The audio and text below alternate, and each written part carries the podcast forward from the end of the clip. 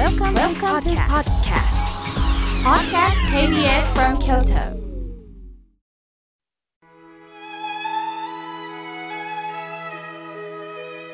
改めまして僧侶の河村明慶です今日の法話のテーマは心を休めるについてお話しいたします今日はリラクゼーションの日なぜ10月30日がリラクゼーションの日なのかというと2013年の10月30日に総務省の日本標準産業分類にてこれはどういうことかというとリラクゼーション業つまり手でする技の業界のことですね。これが新設されたことが由来となって一般社団法人日本リラクゼーション業協会によって制定された記念日なんですって。皆さんは普段から体だけではなくって心の休養をとっておられますか？日本語では休むというのは2つあります。まず休息です。休息とはリラックスしてくつろぐことです。もう一つは休憩というのがあります。休憩は途中で少し休むということです。例えば運動したり歩いてたりした時に「ああちょっと疲れたから休憩する」お昼の時間になったから休憩すると言ったりしますよね。休憩というのは一時的なことで休んでもまたこの後働かなければいけない動くというイメージがあります。それはとことん心を休めたことにはなりません。リラックスというのは緊張を緩めることです。それは体だけではない心を休めることにつながってるんですね。私のところには多くの悩み相談が寄せられますが相談してくださった A さんのことを紹介させていただきます。A さんは毎日過酷な仕事のスケジュールに悲鳴を上げていました。その中人間関係でも悩みある日突然起きられなくなったんです。家族の説得で病院に行くと重度のうつだと診断されました。薬を飲んでゆっくり睡眠をとってぼーっとしましょうと医師に言われたそうです。1ヶ月間仕事を休み家でゴロゴロしていたんですがうつが治らなかったそうです。なぜでしょうか？休息とは体を休ませると思いがちなんですが寝すぎは体に良くないそうですね。なぜかというと寝るというのは本当の意味では質の良い睡眠をとるということで横になってダラダラするのは特に長時間ダラダラするのはあまり良くないそうです。ましてや寝すぎると体温が下がりかえって免疫を落とすそうです。もちろん熱があったり体が痛いという方は別ですよ。体の負担のない方法を取らなければならないんですがもともと元気でおられた方が休むそうなると長時間寝るというのはあんまり効果はないそうです。A さんがおっしゃるには本当に身も心も休まるというのは起きて自分のやりたいことワクワクできることに集中することだったんだとようやく気づかれたそうです。ある日 A さんはホームセンターに行ってタイルを購入し家の壁にタイルで花の模様動物の柄などを作って貼り付けていったそうです。それはそれは出来上がるたびに楽しい楽しい時間になったそうです。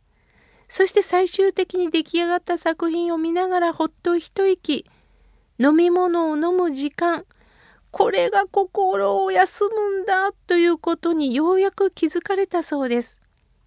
そんな時に書店に行かれたまたま私の新刊本「幸せを呼ぶ108の知恵」をご購入くださったそうです。その中に知恵とは一体何だろう？読んでいくうちに頭の知恵と仏様からいただく知恵は違うんだということを知り私に初めてメールをくださいました。嬉しいことです。さて人間の知識も生きる中で大切です。勉強することで生活や世の中にも役に立たせていただきます。しかし頭の知識だけでは生きていけないんですよ仏様の知恵をいただくことが大切なんです。なぜなら人間は迷う存在だからです。これは悪いことではないんです。私たちはね、悩みや苦しみ、迷いがあるからこそ人間なんですよ。ただ、なぜ悩むのか、なんで迷うのか、この理由が分かればすごく心が楽になるんです。仏教ではこの苦しみの悩みを6つの道六道というんですが教えてくれるんです。一つずつ紹介しますね。六道の一つ目地獄です。地獄っていうとね嘘をついた人が閻魔大王にお裁きを受けるってイメージがありますがそれだけではないんですよ。皆さん地獄の獄という字を想像してください。左は獣編、右は犬って書きます。つまり、獣同士が吠え合ってる字なんです。これ、人間も同じことが言えませんか？お互いが自己主張して相手の声を聞いてない。私の言い分を聞いてよ、私が私がという世界になってしまってます。本当の地獄というのは、私のことを分かってもらえない聞いてもらえない悲しみのことを言うんです。二つ目は餓鬼です。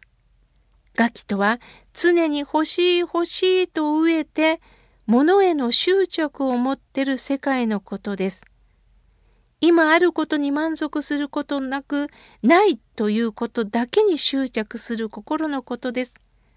言葉は悪いんですがこのクソガキと言ってしまうのはここからなんですね。でも年齢は関係ありません。子供さんだけではない。立派な大人であっても飢えてる姿を見ることは悲しいです。そして3つ目は畜生です。畜生とは自分のことしか考えてない人のことです。気に入らないことがあると常に喧嘩をしてお互いに傷つけ合っている姿のことです。4つ目はアシュラ。これはシュラバという言葉があるように常に怒り相手を絶対に許せない世界のことです。すると修羅場になりますよね。5つ目は人。人間の人です。私たちのことです。生きるっていうことは嬉しいこともあるけど大変ですよね。何が大変かというと理想と現実の狭間で苦しむんです。あの人に優しくしてほしいという理想があっても現実は優しくしてもらえなかった。これだけ給料もらえると思って入社したのに給料がなかなかもらえなかった。ああ、なんでこう違うんだろうと悩むのが人の世界。そして6つ目が天です。有頂天の天です。嬉しいことがあると私たちは天にも昇る気持ちになりますよね。しかし、この天の状態は一生続かないということです。仮に喜びが続いてもそれが当たり前になって慣れてしまうんです。天の喜びには限界があります。本当の喜びを知ることもなく私たちは肩書きとか物欲で埋め尽くされた喜びを本当の喜びだと信じてしまうんですがいつかは失っていくんです。最後は虚しさしか残らないんです。この6つのあり方をどうか知ってください。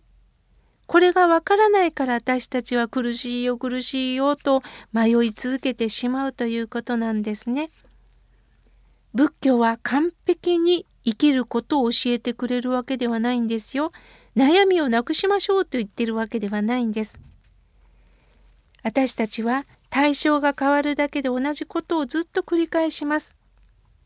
そうではなくって親鸞上人という僧侶はどうか悩みに向き合いながら今の状況をどうか仏様の知恵から転じてください。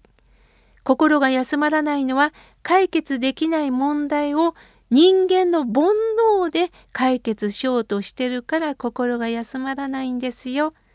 人間の煩悩というのが怒り欲です。怒りだけでは解決できません。欲望だけではあれが手に入ったから解決できるということではないんです。そうではなくって穏やかに生きる。それは逆に煩悩に振り回されずこの私もこうしてご縁をいただいてこのご縁のままそれを喜びとして生きるこれが穏やかに生きるということです。そう思えた時に心がゆったりとなり本当の意味で心を休めることができるんですね。今日は心を休めるについてお話しいたしました。